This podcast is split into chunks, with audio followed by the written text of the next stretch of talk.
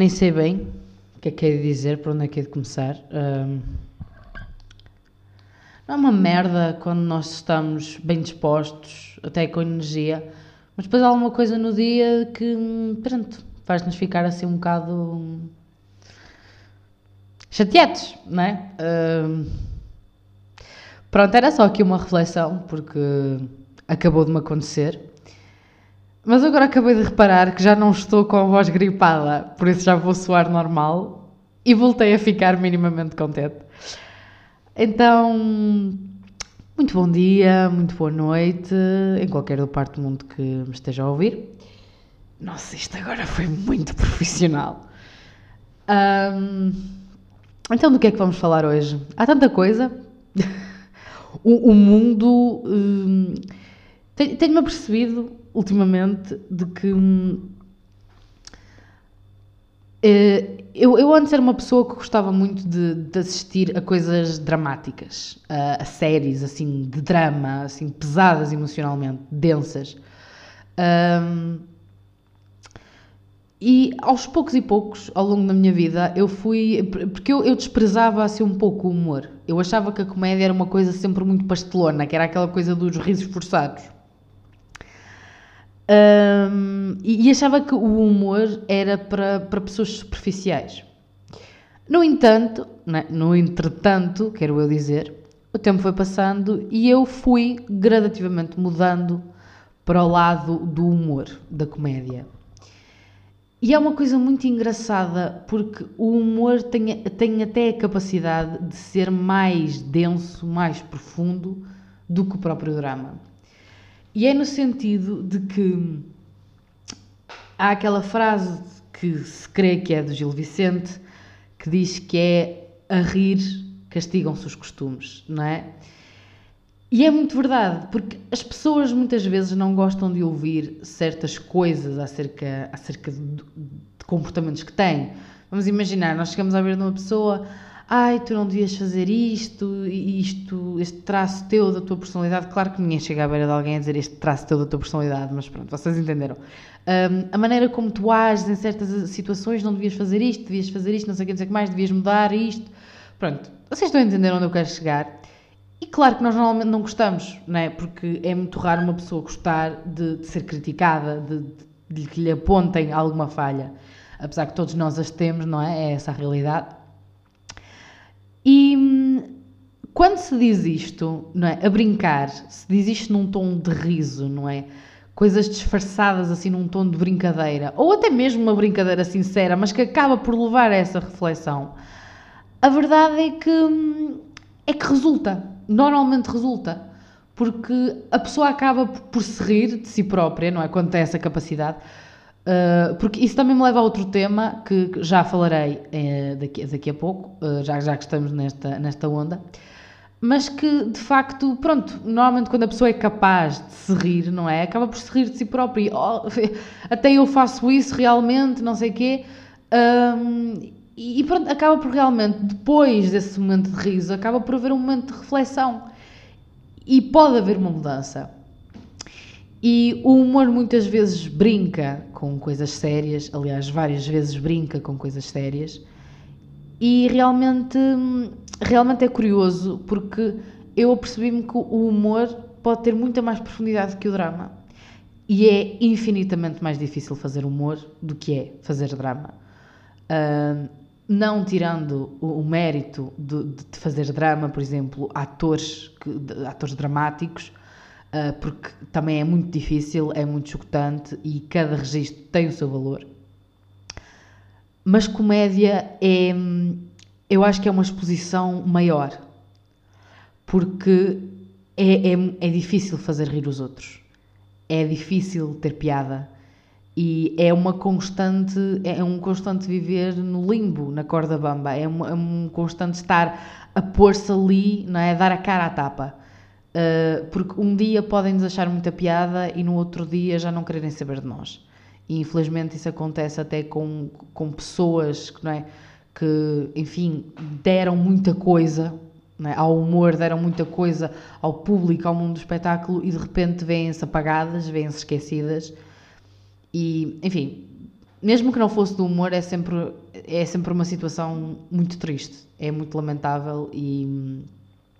Mas enfim, não, pronto, não vamos por aí, vamos voltar ao assunto principal, que eu não quero estar a dispersar muito. Um, e de facto, como eu estava a dizer, o humor tem sido cada vez mais uma, uma vertente na, na minha vida. Eu comecei a ver séries de comédia, uh, aliás, isto até começou mais com, com Golden Girls, não sei se conhecem, eu já falei noutros, noutros episódios. Um, e depois foi, foi avançando, eu comecei depois a ver Toma Lá da Cá, que também já falei, uh, outras séries de comédia, um, comecei a ouvir podcasts de humor, a ver espetáculos de stand-up, vídeos no YouTube, aliás, eu, eu de comédia, o que tinha nessa fase em que só via coisas mais dramáticas, mais sérias, por assim dizer. Apesar que hoje sei que o humor pode ser uma coisa bem séria até. Uh, a verdade é que hum, eu nessa fase só, só via assim vídeos da, da Buma na Fofinha, né? da, da Mariana Cabral, que é mais conhecida como Buma na Fofinha.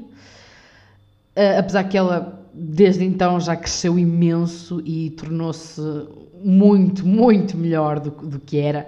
E eu acompanho-a desde o início e eu já lhe achava piada, quando muita gente ainda nem a conhecia. E a verdade é que, apesar de eu já lhe achar piada na altura, eu sei, né, tenho essa noção de que ela hoje em dia tem muito mais piada. Mas eu acho que também faz muito parte das vivências que as pessoas têm, não é? Porque quando as pessoas crescem e vivem, e enfim, a vida pode ser uma bela merda.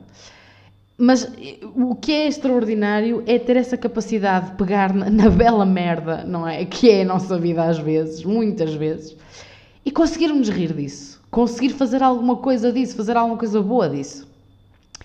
Eu acho que talvez. Eh, eh, eu estou a dar o exemplo dela, como poderia dar de, de outros qualquer, mas como eu segui desde o início, hum, é muito aquela coisa de talvez ela tenha tido vivências ao longo dos anos que tenham-na feito aguçar ainda mais aquele sentido do humor, tenham-na feito explorar mais esse seu lado de saber gozar consigo própria e de gozar com os outros, no sentido de que não nos podemos levar sempre demasiado a sério. Uh, e, e essa é, um, é, uma coisa que eu acho que tenho muito, que é levar-me demasiado a sério, e eu não gosto disso em mim. Eu acho que me devia rir mais, eu, eu às vezes faço isso, eu rio-me de mim própria e gozo comigo, mas acho que devia fazer mais. E acho que toda a gente devia fazer mais, porque isso leva-me ao tema que eu estava a falar antes, de que hoje em dia as pessoas levam-se demasiado a sério. Eh, parece que estamos numa época em que não se pode dizer nada.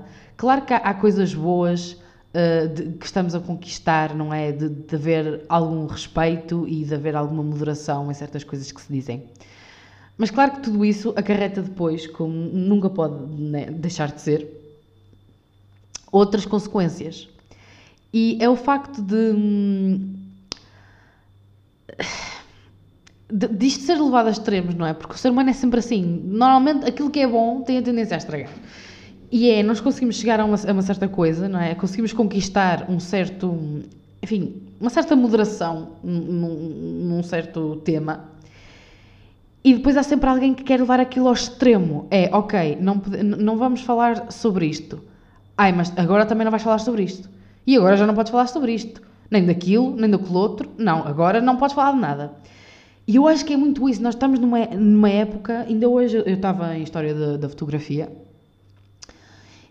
e, e o meu professor disse uma coisa que realmente fez-me refletir e eu acho que é muito verdade. Nós estamos na época do, do mais do, do moralmente, do politicamente correto que já existiu.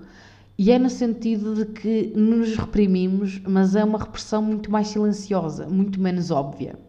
Porque as pessoas põem-se muito a pensar do ai meu Deus, não, nós estamos no século XXI e isto não é o século XIX em que, em que não se podia dizer nada e não se podia fazer nada assim. Tudo bem, tudo bem, como é óbvio, havia restrições, havia uma maneira de viver, de pensar diferente, uh, tinha-se valores diferentes na sociedade mas a verdade é que também as pessoas têm uma ideia muito errada do que acontecia naquela altura. As pessoas acham que é, que é uma coisa e muitas vezes não é, e, não é, e como estudante de história vejo isso todos os dias. Um, mas claro que há diferenças, é óbvio que sim. podem não ser muitas, porque às vezes vamos, vamos a ver mesmo, a confrontar as coisas e no fundo não é assim tanta coisa que mudou, infelizmente. Mas o ser humano é assim, não. Enfim, que é que se pode fazer? Um, mas a verdade é que hum, hoje em dia vive-se uma repressão. Vive-se uma repressão no sentido de que. Hum, é, mas lá está, é, é, muito silenciosa, é uma coisa muito mais discreta, porque nós pomos esta, esta carapaça, esta fachada de que somos muito evoluídos, de que hum, somos muito modernos, de que. Lá está, século XXI, eh, porque eu, eu nasci no início do século, não é? nasci em 2001. Uh, ah, mas sei, não é? Pelo que vejo, que as pessoas que, pronto, estavam à espera da virada do século, que era muito aquela coisa de. Como o século XX tinha sido um século de tantas transformações, de tantas mudanças, de duas guerras mundiais, de tanta, tanto acontecimento, estava acreditavam que se estava a caminhar gradativamente para a paz. E depois do nada veio, enfim, uma catadupa de acontecimentos que fez com que nós caminhássemos outra vez tudo, tudo atrás. E parece que estamos a voltar tudo atrás. Parece que estávamos a caminhar para o futuro e agora há coisas que, meu Deus, não lembra nem, nem a Idade Média. Só que lá está, é tudo isto disfarçado, revestido, exatamente era essa palavra que eu queria, revestido por esta película de modernidade, de, de progresso. A verdade é que nós não evoluímos tanto assim. E se há coisa que a história nos ensina é que é cíclica. E infelizmente nós não aprendemos com os nossos erros.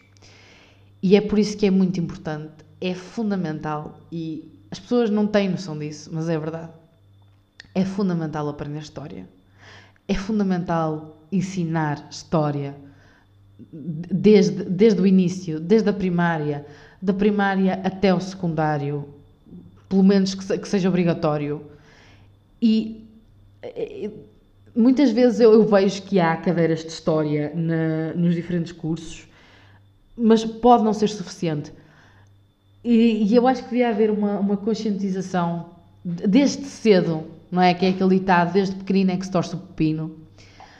Um, desde cedo haver uma, um, conscientizarmos as crianças, as pessoas, os adolescentes, que, que, são o nosso futuro, não é? As futuras gerações, da história. Porque as pessoas acham, ah, a história que seca, são datas aqui. A história não é isso. A história não é isso. História são acontecimentos, história é a vida, é a vida dos nossos antepassados, são coisas que sucederam e que estão -se sempre a repetir. E nós vemos isso, quem estuda a história vê que há sempre um padrão, há sempre coisas que se repetem. É só o contexto que é diferente, é só as circunstâncias, é só o tempo, mas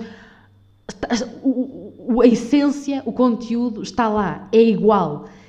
E porque nós somos iguais, nós não mudamos, a nossa natureza não muda. Há exceções e claro que há pessoas que realmente evoluem e mudam, mas a grande maioria, infelizmente, não. E estamos sempre a cometer os mesmos erros e estamos sempre a fazer as mesmas coisas. E depois acontecem certas coisas que nos fazem arrepender daquilo que fizemos, mas a verdade é que volvem duas gerações e nós já estamos a fazer a mesma coisa. E é por isso que é importante, é fundamental mesmo, conscientizarmos desde pequeninos, desde crianças, conscientizarmos as nossas crianças de que a história não é uma seca, a história é importante, a história é fundamental, a história é precisa, porque nós fazemos parte dela. A história não é uma coisa parada, não é uma coisa morta, não é uma coisa que aconteceu e já não vai voltar a acontecer. A história acontece todos os dias. Desde que nós nos levantamos, desde que nós vamos sair à rua e não sabemos o que é que vai acontecer. Isso é história. Isso é história. Tudo é história. E é isso que as pessoas não se apercebem. As pessoas acham que a história é uma coisa muito longínqua, muito distante, que não conseguem, não conseguem alcançar, não conseguem sentir. E eu acho que é isso que falta também, é pessoas que tenham paixão em ensinar a história, que tenham paixão em passar esse testemunho, um, de, que, de que mostrem que a história não é isso, que a história não é decorar um monte de datas e simplesmente colar com cuspe num teste e que depois vai-se logo esquecer. Porque, Podem não ficar as datas, podem não ficar os nomes exatos de quem fez aquilo, de quem fez aquilo outro. Mas o importante não é isso, o importante é levar essa lição de, de que a história somos nós. A história é o passado, é o presente, é o futuro. Está sempre a acontecer, sempre. E talvez se nós fizermos isso, talvez se nós de facto fizermos as pessoas sentir a história, se fizermos sentir que ela está presente em, todo, em todos os dias, em tudo aquilo que fazemos, em tudo aquilo que vivemos. E é uma coisa constante, é uma coisa, como eu disse, está sempre a acontecer. Talvez as pessoas entendam a importância que ela tem. A importância que ela tem de ser falada, de ser aprendida. Porque, não, eu uma vez ouvi alguém dizer quem é que se importa com quem, quem foram os presidentes da América. Não é questão de quem foram. Não é isso que eu estou a falar. Claro que ninguém está à espera que se decorem os nomes de todos os governantes do mundo, que se decorem as datas de tudo o que aconteceu. Não é isso. É saber, no geral, no conteúdo, na essência, aquilo que, que, representam esses acontecimentos. O que é que isso mudou? O que é que aconteceu? Como é que as pessoas lidaram com isso? No, no que é que resultou? Não é? Porque há sempre um antes, um entretanto e um após, não é? E é, é sempre vermos como é que nós lidamos com isso, como é que nós estamos a lidar e como é que nós lidaremos com isso. E a verdade é que só nós é que podemos mudar a história.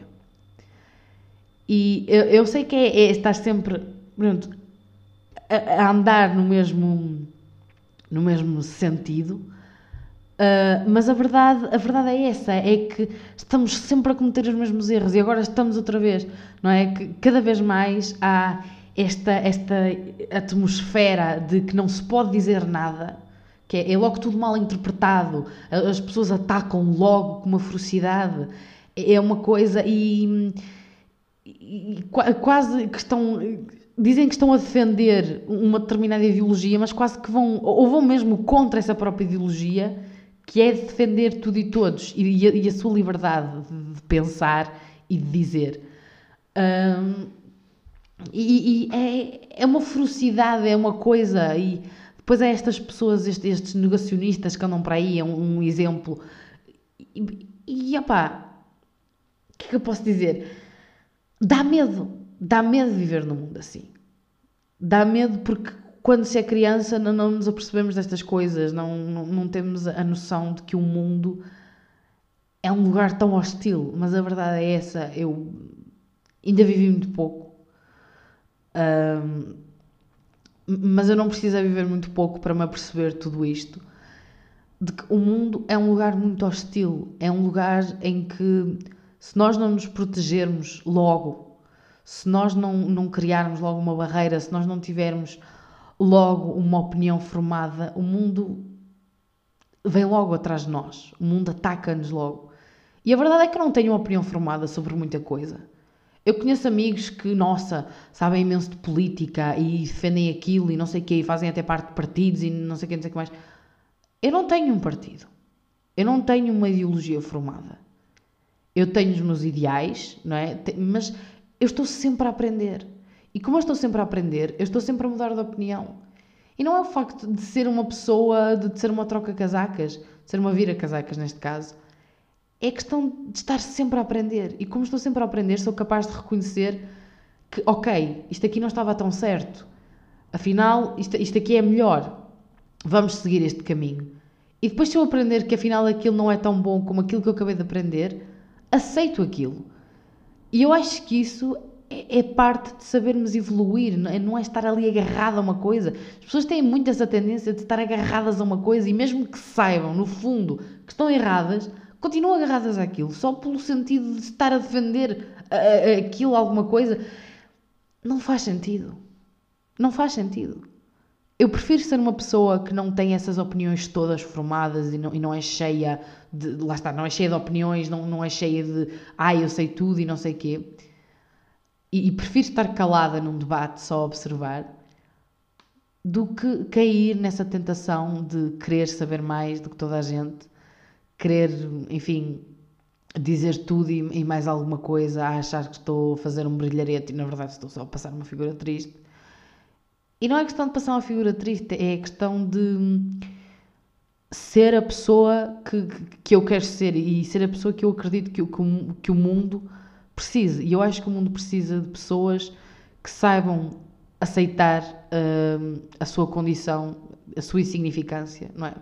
Porque no fundo somos todos assim, somos todos insignificantes. E, e saber evoluir, saber reconhecer que as coisas não são estáticas, não, não, não são exatas. Não... E, e, como o mundo. A Margarida tinha, tinha uma frase que eu, que eu gosto muito, que é o mundo é outro todos os dias. E é verdade, o mundo é outro todos os dias e nós não podemos estar à espera de que se pararmos, que o mundo vai parar. Por isso, nós temos de tentar acompanhar o mundo. Pelo menos em algumas coisas, não é? Eu também às vezes não, não acompanho em certos aspectos, mas em certas coisas, tentar acompanhar e tentar entender que tudo muda e que não, não há problema em nós mudarmos de opinião. Claro que há sempre pessoas que nos vão julgar e que vão dizer isto ou aquilo, mas opá, a gente faz e somos julgados. A gente não faz e somos julgados. Opá, caguem nisso.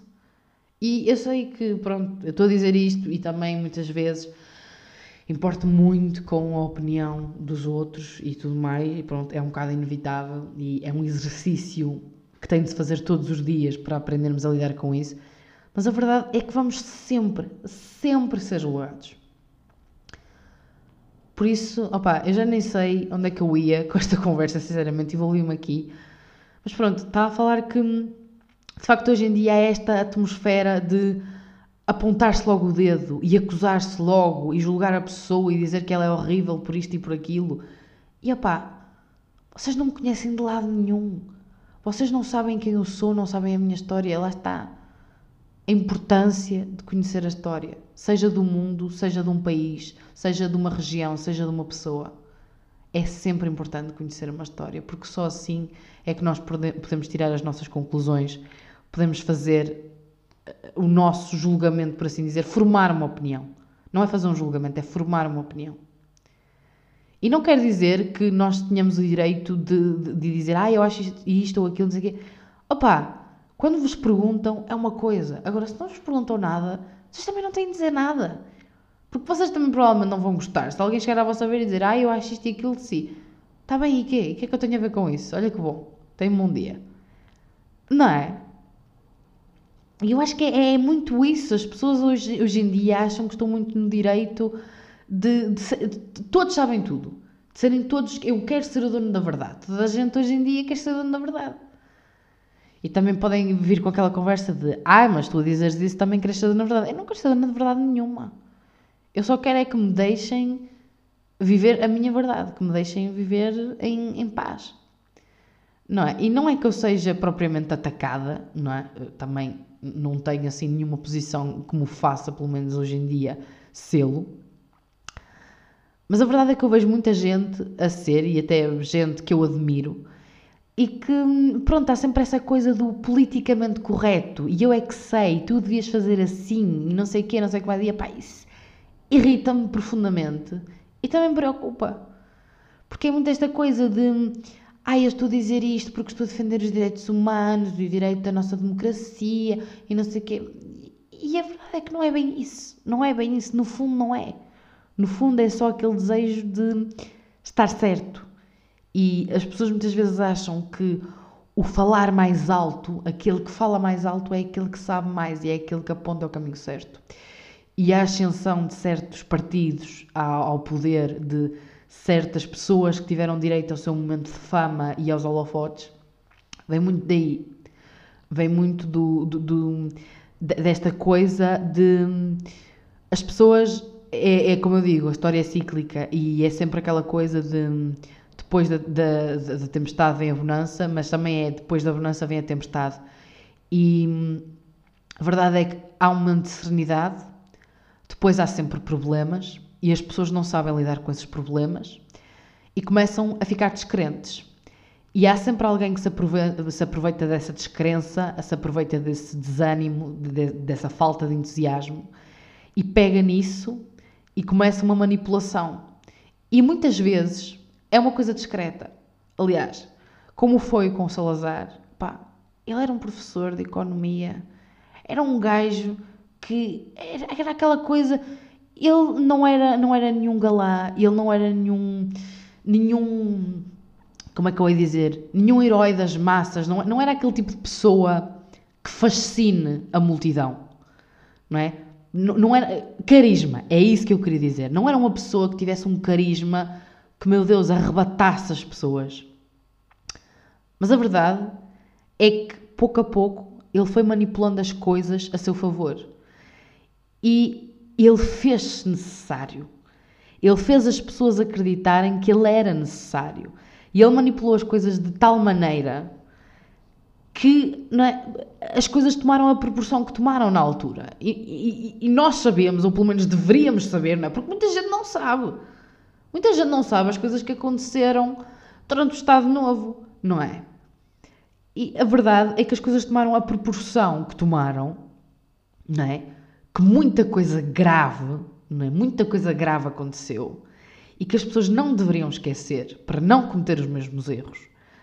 Mas a verdade é que, mais uma vez, estamos nessa questão, não é?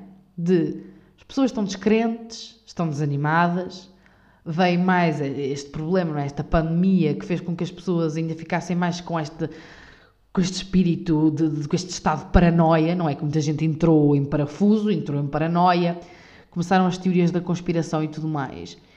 E as pessoas começam todas a andar assim com desconfiança de está tudo contra mim. E depois há alguém que surge como uma espécie de luz ao fundo do túnel e que grita: Vem, que é contigo o meu caminho. Eu sei a direção certa, eu vou salvar-vos.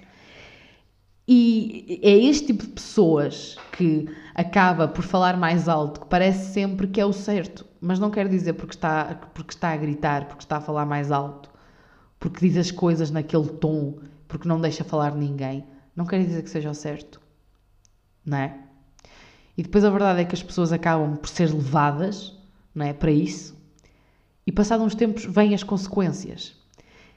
E nas consequências vem o arrependimento porque percebem que afinal aquilo não era o certo, que afinal não era por ali o caminho. E lá está, é sempre isto, é sempre uma bola de neve. Sempre, sempre, sempre, sempre. E era só esta reflexão de estamos mais uma vez a passar por isso. E mais do que nunca é fundamental manter, manter a calma, manter imparcialidade, ter um bocadinho de noção e, e saber saber ponderar e principalmente saber pensar e querer nos informar. Porque se queremos falar sobre uma certa coisa, eu muitas vezes abstenho de falar de certos assuntos porque acho que não tenho cultura, acho que não tenho bases, que não tenho estofo para falar sobre aquilo. Então calmo. Calmo e tenta aprender alguma coisa. Porque eu acho que isso é que é importante, é querer aprender, é querer estar disposto a aprender estar disposto a ouvir. Hoje em dia as pessoas têm muita incapacidade de, de ouvir o outro. Querem sempre falar, querem sempre ser elas a estarem certas, a dizer as coisas mais acertadas. E epá, às vezes temos de aceitar que nem sempre podemos ser o centro das atenções, que nem sempre podemos ter o holofote sobre nós, que nem sempre somos nós que sabemos mais. E está tudo bem. Porque também há momentos em que são os outros que não sabem e somos nós. Não é? Isso é, isso é uma coisa, é como tudo na vida, há momentos.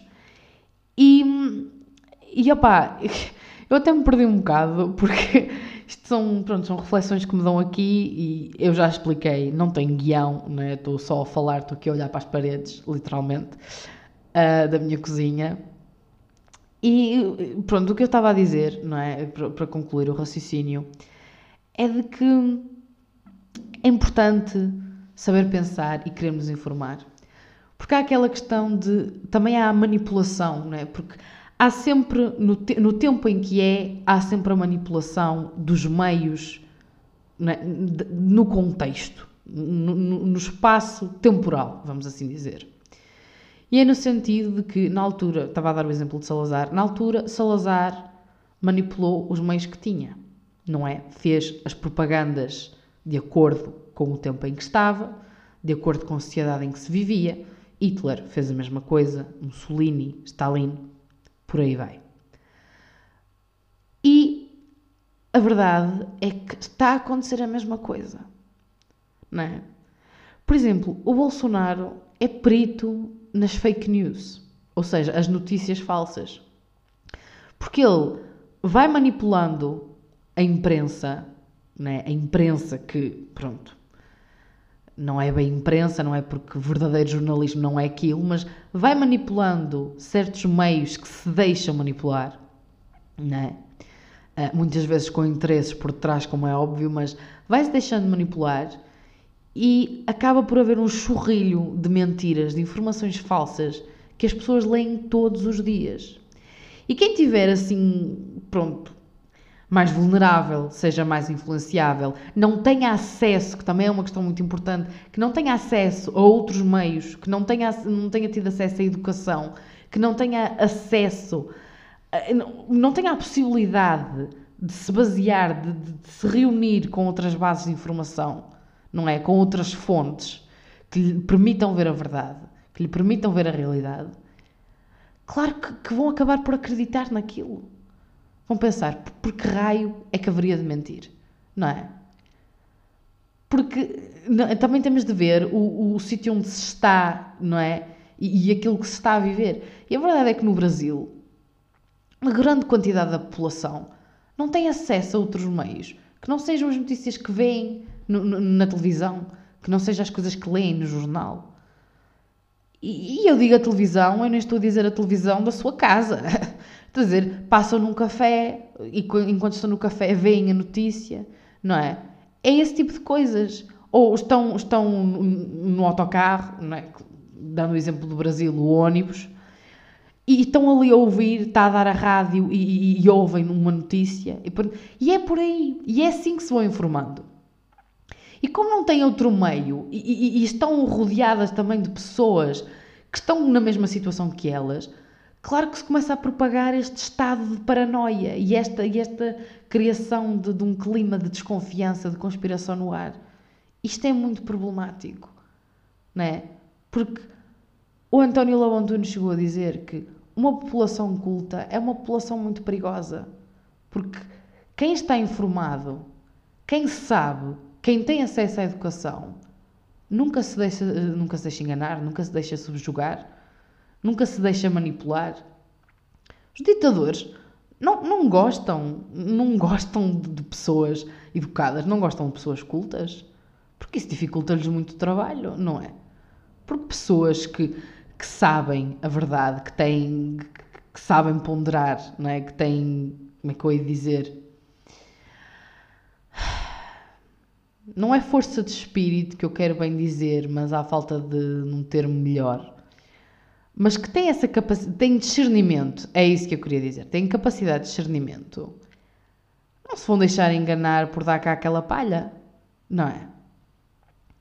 E é, é esse tipo de pessoas que os, os ditadores gostam, é, é desse tipo de pessoas que, pronto, estão numa situação de maior vulnerabilidade e que infelizmente acabam muitas vezes por ser as massas, não é? acabam por ser as grandes multidões e deixam-se levar. E isso é muito perigoso. E hoje em dia isso acontece só que, mais uma vez, é numa, de uma forma muito mais silenciosa, o que acaba por ser também muito mais perigoso. Porque, como estamos, são tempos diferentes, não é? E eles também sabem que há pessoas que são muito mais atentas, não é? Que estão muito mais já a gato escaldado, água fria tem medo, não é? Eles fazem isto de uma maneira muito mais eh, silenciosa, lenta é uma espécie de veneno que vai aos poucos tomando conta do corpo. E o problema é que muitas vezes as pessoas não sabem que foram envenenadas. E o problema é que quando descobrirem pode acertar demais. E pronto, acho que era só esta a conclusão que eu queria, que eu queria ter, uma conclusão que pronto, já vamos em 35 minutos quase, mas está tudo bem. De que de facto é muito perigoso viver uh, num, num, tempo em que se fala tanto de progresso, de evolução, de humanidade, de igualdade, de fraternidade. E a verdade é que há muitos, há, muita gente e há muitos meios e há muitos órgãos, instituições e, e tudo mais um, em que tudo isto é completamente posto de lado, é completamente esquecido. A verdade é que se quer fazer exatamente o contrário. Um, e a verdade é que, infelizmente, é sempre muito mais fácil destruir do que construir qualquer coisa. E. E era só isto que eu queria dizer: que. É, é só uma dica, é só um conselho, porque é isso que eu tento fazer todos os dias. E eu às vezes também não sou capaz, mas reconheço isso. Reconheço que, que tenho de melhorar, mas é isso que eu tento fazer. Eu tento melhorar todos os dias. Nem sempre sou capaz, é verdade, mas é como eu digo, somos todos humanos e todos temos falhas. Mas ser capaz de ouvir mais o outro. Ser mais capaz de respeitar mais o outro, mesmo que a sua opinião seja diferente, mesmo que não, não partilhemos da mesma ideologia, não tenhamos a mesma perspectiva. Sermos capazes de dar algum respeito ao outro, de dar o respeito que queremos ter. Eu não estou a dizer, né, como é óbvio, certas coisas que são inadmissíveis, que vão contra princípios basilares de humanidade, não é? Não estou a dizer para aceitarem que falem, falem contra direitos humanos, que falem contra, sei lá, opá, coisas que são inadmissíveis, não é? Quando a pessoa, por exemplo, é contra a igualdade, não é? É, é contra contra o direito de cada um viver de acordo com como quiser, não é? Quando ameaça a integridade física ou emocional de alguém, nunca pode ser uma opinião válida. E nós não podemos permitir isso. Também isso é um grande perigo de viver em democracia, por exemplo. É a questão de que, como nós temos de defender o direito de cada um ter a liberdade de dizer o que quiser, isso permite que hajam pessoas que têm a liberdade para irem contra a própria democracia. E vi num documentário uma pessoa dizer que a democracia é extremamente frágil por esta razão que eu acabei de dizer e que por isso tem de ser preservada todos os dias. E nós temos de preservá-la todos os dias. Porque eu não sei quanto a vocês, mas eu não quero de todo viver numa ditadura. Eu nunca vivi, uh, mas consigo imaginar um pouco o que seria. Uh, porque eu tenho, tenho muito esta, esta coisa de me tentar colocar no lugar das pessoas, e claro que me é impossível imaginar uh, como terá sido, na realidade. Estou a dizer que imagino um pouco, né? um pouco, é, é, um pouco mesmo, uh, e é uma sensação terrível. É, eu fico e temo, temo que isso aconteça. Temo que a qualquer momento as pessoas enlouqueçam, temo que a qualquer momento ecloda, nem sei se é ecloda que se diz, pronto, que exploda uma guerra, uh, que, enfim, o mundo vá mesmo pelos ares. E o pior de tudo é que eu acho que isso já esteve mais, mais longe de, de, de acontecer. Um, pá, anda tudo doido. Anda tudo doido. É uma reflexão que eu, que eu tenho muito. Anda tudo doido. Não sei o que é que se passa. As pessoas estão cada vez mais paranoicas, cada vez mais doidas mesmo. E não é doido num bom sentido, é mesmo doido de estar doido, de ter fritado a pipoca. E faz coisas hoje em dia que, opá, eu não estou a acreditar que estou a concordar com o Manuel Serrão, mas é mesmo antigamente pegava-se num colete de forças e levava-os para ser tratados numa instituição psiquiátrica e hoje em dia é normal. Opá, nisso tenho de dar o braço a torcer e concordar com ele. Hoje em dia acha-se que isso é normal. E há pá, coisas que não são normais. E, e, há coisas que se fazem, há coisas que se dizem. Eh, que, a sério. E depois é aquela questão, muitas vezes eu penso, eu não quero ter filhos, uh, nunca quis. Um, e uma das, das razões, opá, eu primeiro uh, quero, quero ser livre, né? não, não quero ter nada que me prenda. Uh, e ter um filho é eu sei que há muitas coisas boas em ter filhos, mas eu nunca fui maternal, nunca senti assim uma ligação muito forte com, com crianças. Claro que há crianças e crianças, e há uma em especial até que, pronto, que, que eu gostei muito de estar, de, de estar com ela, de, de, brincar com ela e tudo mais, mas pronto, isso foi assim uma exceção. Um, mas é como digo, eu quero ser livre, não, não quero ter, ter essa responsabilidade, porque ter um filho é uma grande responsabilidade. É, é uma coisa que é para a vida toda. Não dá para divorciar de um filho, não dá para separar de um filho, não dá para fazer as malas e olha, vou-me embora, deixei de ser tua mãe. Isso não existe. Um filho é para sempre. E eu, se fosse para ter um filho, era para amá-lo incondicionalmente, era para lhe dar tudo. E eu não acho que tenha esse altruísmo que eu creio que é preciso quando se escolhe ter um filho. Porque a partir daquele momento há sempre uma pessoa que está antes de ti. E, e, e isso leva-me à questão de. Pronto, há muitas razões pelas quais eu não quero ter filhos, uh, mas uma das, das questões, uma das razões principais é pensar: botar uma criança neste mundo da maneira que isto está? Não. Mais uma vez, olha, uma citação que me lembrei e que é uma frase que me marca muito, que é do Machado de Assis, que ele dizia: Nunca tive filhos, não transmitia nenhuma criança o legado da nossa miséria. E é muito isso. É muito isso. Porque é um mundo cada vez mais, mais violento, mais agressivo, mais, mais doido. Tá, e, e por amor de Deus, se, eu já sou estressada, se eu já vivo com ansiedade, se eu já, já tenho tantas questões existenciais, eu imagino que seria ter um filho. Eu endoidecer de, de vez.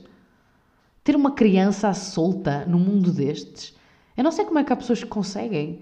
Juro, é de uma coragem. Admiro mesmo. É, ou é de uma, de uma coragem ou é de uma loucura total. Eu não, eu não sei. Mas eu, eu não conseguiria. Eu não conseguiria ter, ter um filho num mundo assim. Num mundo da maneira que está como está. E eu honestamente não sei se alguma vez isto. essas coisas vão melhorar. Eu quero acreditar que sim, eu faço um esforço todos os dias para acreditar que sim. Mas é difícil. É difícil. Meu Deus, isto, isto hoje foi muito sério. Isto foi muito sério. Eu não estava não preparada para isto ter sido tão sério. Uh... Pronto, mudando um pouco aqui o assunto. Uh... E voltando ao humor. Eu gosto muito de ouvir o extremamente desagradável da Joana Marques. Aliás, eu gosto muito da Joana Marques. Quem me conhece sabe que essa é a minha mais recente aquisição como fã, a minha mais recente obsessão. Um, gosto muito da Joana, acho que é uma grande representante do humor feminino em Portugal e nós bem que precisamos de representantes. Um, tem um humor muito acutilante, muito, muito sagaz, muito mordaz, muito sarcástico e até, até subtil. Porque há certas, há certas coisas que muita gente não entende. Porque lá não é aquela comédia pastelona. Eu não gosto desse tipo de comédia que é muito óbvia, é muito fazer mesmo pelo rir. Um, eu gosto de, de, comédia que faz as pessoas pensar. E é o que eu digo, que tem alguma profundidade. E hum, a comédia da Joana é assim. É uma comédia que realmente nos faz pensar. E opá, é muito refrescante porque. Não é? É como eu disse, vivemos num mundo cada vez mais doido e a Joana fala sobre isso, só que fala disso de uma maneira genial e que nos faz rir e nos faz, pronto, descontrair e opá, vamos seguir com isto, não é? Amanhã é outro dia. Uh, e tenho de lhe tirar o chapéu porque é muito difícil ver o lixo que ela vê, porque há coisas que são verdadeiro lixo e ela vê isso todos os dias e nunca se deixa contaminar por isso e consegue sempre trazer bom material para nos fazer rir todos os dias. E, opá, ela é maravilhosa e quem não conhecer, que vá ouvir extremamente desagradável. Já tem pelo menos dois ou três anos esta, este, este podcast, pronto, esta rúbrica da rádio que se tornou um podcast.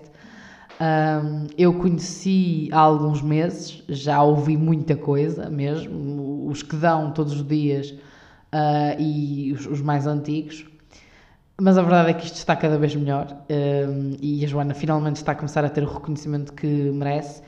E, e eu ia levar mais para a questão de que também muita gente fica muito ofendida e é uma coisa, pronto, lá está, é mais um reflexo desta época em que não se pode dizer nada. Mas pronto, não vou por aí porque já tivemos aqui uma reflexão muito, muito longa e muito séria. E pronto, e graças a Deus a Joana continua a dizer e espero que nunca pare, porque precisamos que ela continue. E descobri hoje um, um novo podcast que também estou a gostar muito, que é A Noite da Má Língua. Que, pronto, muita gente deve conhecer, que era um programa nos anos 90 com o Miguel Esteves Cardoso, a Júlia Pinheira, a Rita Blanco, o Rui Zinc e o Manuel Serrão. Agora voltou em formato podcast, tirando o Miguel Esteves Cardoso, que por motivos prontos, profissionais não aceitou, mas ainda estão a tentar trazê-lo de, de, volta. E a verdade é que hum, estou a gostar muito. Tem quatro episódios até agora, eu estou no quarto uh, e descobri hoje para vocês verem como isto está grave. Um, porque aquilo parece mesmo que é uma conversa de café entre amigos. E é, é, como se fosse, é como se não tivesse ninguém a ouvir. Eles dizem o que lhes apetece, o que pensam mesmo. E é muito refrescante ver figuras públicas, por exemplo, do peso da Júlia Pinheiro e da Rita Blanco, dizerem isso.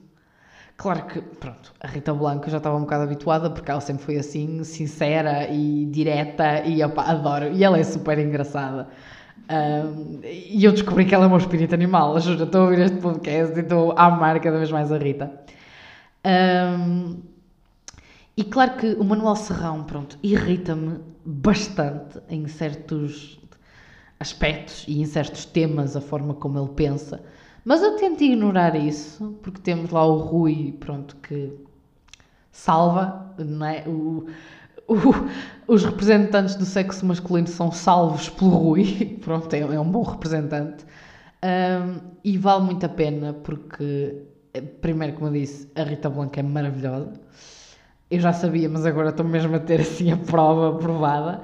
E é muito, é muito bom ver a Julia num, num registro destes, em que está tá tão à vontade e mostra a mulher inteligente, multifacetada e, que é, e, e que às vezes não temos a oportunidade de ver, não é? Porque aquela coisa, estamos habituados a vê-la em programas da tarde, em apresentação de galas e não sei o quê e podemos nos esquecer de que a Júlia eh, realmente tem esta, esta, esta faceta que, pronto, mostra aqui na Noite da Má Língua, não é? Que é uma mulher muito culta, é uma mulher muito inteligente, uma mulher que está muito ativa e, e, muito atenta ao que se passa no mundo e ao redor dela. E ela mostra isso aqui e, como sempre, é uma excelente comunicadora. E pronto, também se quiserem ver, quer dizer, se quiserem ouvir, porque é só em formato podcast, opá, aconselho muito. Um, e pronto, saindo da onda dos podcasts, o que é que eu posso dizer? Hoje é o aniversário da Catherine Deneuve, uh, deram-lhes parabéns, se ainda não deram, são 80 anos. 80 anos de, enfim, pura iconicidade. Eu não sei se existe esta palavra, mas pronto, ela é um ícone de puro talento, de ela é puramente épica e maravilhosa e pá, lindíssima, não é? Tem, tem de se dizer. Uh, eu deixei lindíssima para o fim porque, pronto, podem começar com aquela coisa de ai, lá vem as feministas, não sei o quê. Sim, vem as feministas, sou feminista com muito orgulho. E é muito aquela coisa de quando se vai elogiar uma mulher, normalmente a primeira coisa que diz é ai, ela é muito bonita ou ela é linda, ou ela é gira, ou não sei o quê. E quando se vai falar de um homem, é sempre acerca dos seus atributos, normalmente da sua personalidade. E, por exemplo, quando uma mulher morre, é ai, ela era tão bonita. E eu nunca ouvi dizerem isso de um homem. Porque fazem-nos acreditar, vivemos numa sociedade em que nos faz acreditar que a coisa mais importante que podemos ter enquanto mulheres ao longo da nossa vida é a nossa beleza, a nossa beleza exterior. E tem de se parar com essa mentalidade, tem de se parar com essa ideologia de que a única coisa que nos pode fazer válidas numa sociedade é a nossa beleza, é aquilo que parecemos ser, a nossa aparência. Porque é só tóxico, é só destrutivo, é errado e temos de parar, simplesmente temos de parar com isso. porque não, não corresponde de todo à realidade. Nós somos muito mais do que uma cara bonita, muito mais. E hum, por isso é que, pronto, eu decidi enumerar todos os atributos da Catarina que eu acho que merecem, apesar que ela tem muitos mais, não é? E deixar a beleza para o último, porque de facto ela é uma mulher lindíssima, aliás, quem a conhece sabe, e várias vezes ela foi considerada a mulher mais bonita do mundo, por isso eu acho que isso já diz bastante. um, apesar que, pronto, há certas pessoas que são consideradas as mais bonitas do mundo, e eu nem acho que seja uma coisa para ela, mas realmente, no facto, realmente na Catarina eu, eu tenho de dar o braço a torcer. A Catarina eu acho que já sabem, mas pronto, para quem não sabe quem chegou agora, ela é irmã da Françoise, que é o meu, meu segundo amor, é? o meu primeiro é a Margarida Marinho. Eu tenho a impressão que eu digo isto em todos, todos os episódios. But I don't care. Seguimos. Pronto. Um, e ela, ela, faz 80 anos hoje e lá está, como eu estava a dizer, acho que ela merece ser lembrada por muito mais do que a beleza fora de comum dela, que existe, é um facto, um, mas que ela, ela merece muito mais do que isso, porque ela é uma grande atriz, tem uma carreira repleta de, de grandes filmes, de, de, grandes histórias. Ela própria tem uma grande história e, e, fez muita coisa. E há muita coisa que merece ser relembrada e muito mais do que a cara bonita dela. ok? E pronto, isto estende-se a todas as mulheres. Todas nós temos uma história. Lá estamos nós de volta à história, porque lá está. A história é tudo. Tudo é história. Mas todas nós temos uma história, todas nós temos, temos pensamentos, temos ideias, temos, temos valor. Temos muito mais valor para além da, da nossa aparência. Sejamos nós gordas, magras, feias, bonitas, claro que também há sempre aquela coisa que a beleza é muito relativa, não é? Uh, mas sejamos morenas, loiras, ruivas, azuis, não interessa. Não interessa, isso não, isso não importa. Porque a beleza pode, pode acabar de um dia para o outro. Podemos ter um acidente, podemos ficar desfigurados, eh, envelhecemos e, e, podemos perder essa beleza também. Há pessoas que, pronto, são sempre belas, mesmo quando já, já são mais velhas. É o caso da Catarina, ela, pronto, o que é que se pode fazer? Um, mas mais seriamente, a beleza de um corpo pode finhar, pode desaparecer. Agora a beleza de uma alma é para sempre. E é isso que fica. E é isso que realmente cria um impacto e cria laços com os outros e, e muda o mundo. E, e faz com que. E é isso que nós devemos relembrar. Um, por isso, pronto. Quando forem elogiar uma mulher, tentem, evitem uh, começar logo com a aparência dela, ok? Porque pode parecer que não é uma grande coisa, mas é. É porque mostrem-nos que se importam connosco, não é? E que. E, e, e, também mostrem que sabem que nós somos mais do que, do que o que parecemos, do que a nossa aparência, porque muitas vezes uma capa bonita não quer dizer que seja. Não, não é prefácio de, de um grande livro. Nossa, esta frase foi, foi muito. E não é de ninguém, é minha. Quer dizer, é de alguém, é minha. Nossa! Agora, agora, sim senhor. Sim senhor. Nem, não, nem sei o que dizer agora com esta. Uh, pronto. Um, então, voltando aqui, parabéns à Catarina, não é? Eu, eu já lhes dei. Foi uma luta, porque eu queria pôr uns stories no Instagram e foi. O meu Instagram é muito. Enfim, ele, ele é muito marado, eu não sei, ele tem problemas comigo e pronto, não, não me deixa escolher as fotos como eu quero e não sei o quê, mas consegui porque eu decidi que eu tornei como missão pessoal dar os parabéns à Catarina. É assim, dar como quem diz, porque ela nem sequer redes sociais tem, né? porque ela está-se a cagar para as pessoas, ela ela não gosta de pessoas, ela deve estar no palacete dela, a regar as plantinhas dela, a fumar o vape dela e a seguir com a vida. Olha, faz ela muito bem, mude, sei-me, compreendo, respeito, simpatizo, identifico-me. Um, Mas pronto, eu acho que o que me interessa é a intenção e eu queria muito, queria muito dar-lhes parabéns. Principalmente porque ela é irmã da Françoise, não é? E eu tenho assim um soft spot por ela, apesar de certas merdas que ela já fez. Pronto, mas ela amava muito a Françoise e isso toca-me bastante, esse amor que ela tinha pela irmã. Que eu acho honestamente que, que é o maior que ela já sentiu, porque a perda dela mudou-a muito como pessoa. Meu Deus, nós dois estamos aí por temas assim muito, muito sérios, não sei o que é que está a passar.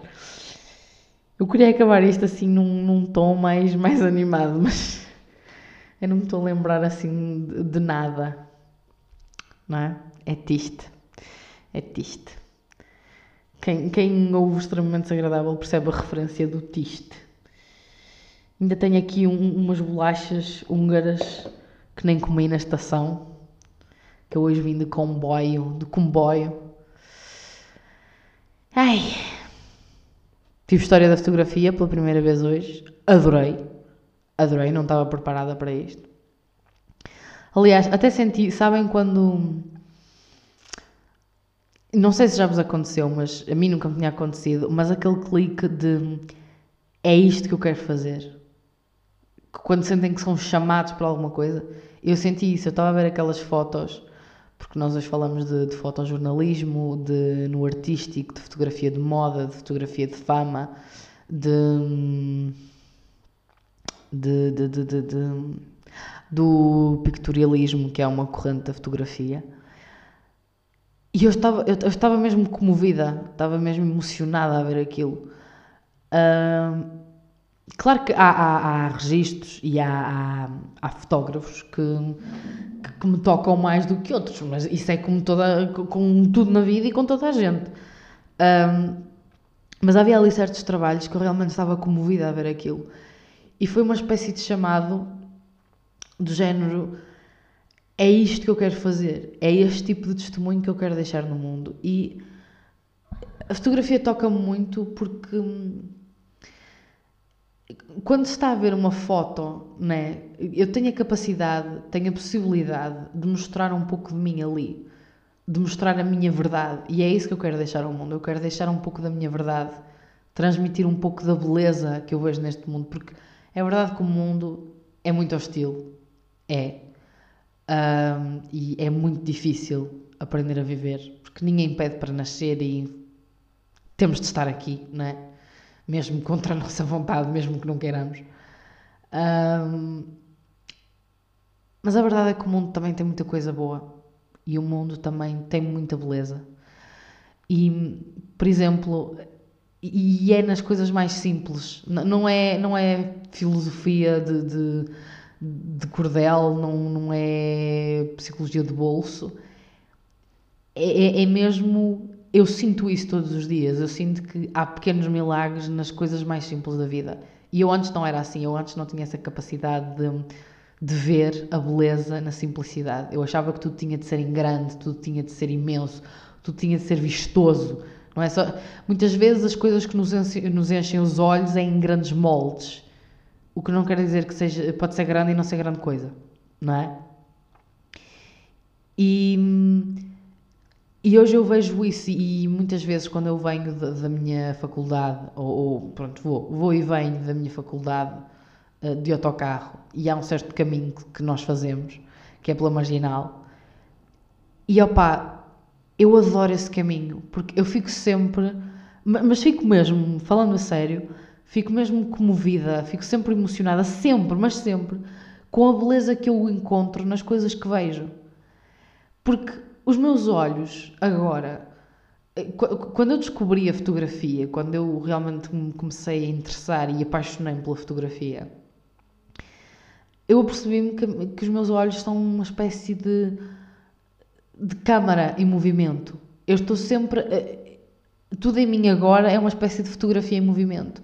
E a verdade é que uma das minhas das fotógrafas que eu, que eu sigo, ela diz que hum, a, a vida dela agora é uma fotografia em movimento. Então, as fotografias, as melhores fotografias que ela tirou, ela não tem guardadas numa, numa câmara, estão na memória dela, estão nos olhos dela. E eu sinto mesmo.